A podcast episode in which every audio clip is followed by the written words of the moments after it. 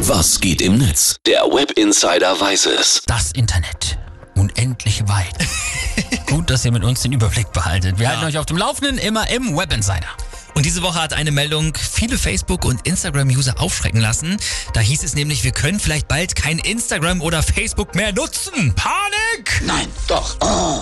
So, und Grund dafür? Meta, also der Mutterkonzern von Facebook, Insta und WhatsApp, der hatte angekündigt, dass die neuen Datenschutzrichtlinien der EU leider nicht mehr mit ihren eigenen vereinbar sind. Sollte sich daran nichts ändern, dann müsse man sich aus dem europäischen Markt zurückziehen, hieß es. Ja. Muss ich wieder Ziegel zählen hier auf dem Klo, ey. Ja, genau. D damit haben sich wirklich viele Leute irgendwie beschäftigt und sich gefragt, was mache ich denn nun? Und Meta hat sich jetzt aber nochmal gemeldet und verkündet. Halt, stopp! Das bleibt alles so, wie es hier ist. Ja, bleibt doch so. Ja, lass mich ran. Die haben nur ein bisschen die Muskeln spielen lassen, hä? Genau, natürlich versuchen riesige Unternehmen schon seit Ewigkeiten immer Einfluss auf die Politik zu nehmen und so wollte jetzt halt auch mal Meta kurz sagen, was sie eben von der neuen Datenschutzverordnung halten. Trotzdem erstmal ein Schock für viele. Ja. Was wurde gepostet im Netz? Bastian von Rheinhessen Twitter zum Beispiel, oh, nicht auszudenken, wie die ganzen Coaches, Models, Unternehmer und Werbeprofis den Arbeitsmarkt auf der Suche nach einem richtigen Job fluten werden, wenn Meta seine Dienste in Europa wirklich offline nimmt.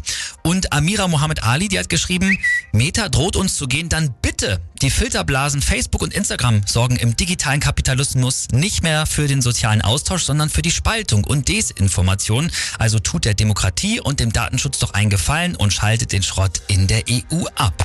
Das Problem ist auch, sollte sowas wirklich mal passieren, dann gibt es ja noch tausend Alternativen, Ja. zu denen die Leute dann rennen würden, oder? Genau. Aber also, wir können uns jetzt mal merken und festhalten, Das bleibt alles so, wie es hier ist. Genau, es bleibt doch so. Und am Ende gibt's hier noch einen coolen Tweet von Ben Calvin, der schreibt nämlich, wenn Meta nicht mal für die EU seinen Datenschutz anpassen will, dann sehen diese ganzen Leute, die immer noch auf Facebook posten, ich widerspreche der Nutzung meiner Daten, dann sehen die aber alt aus.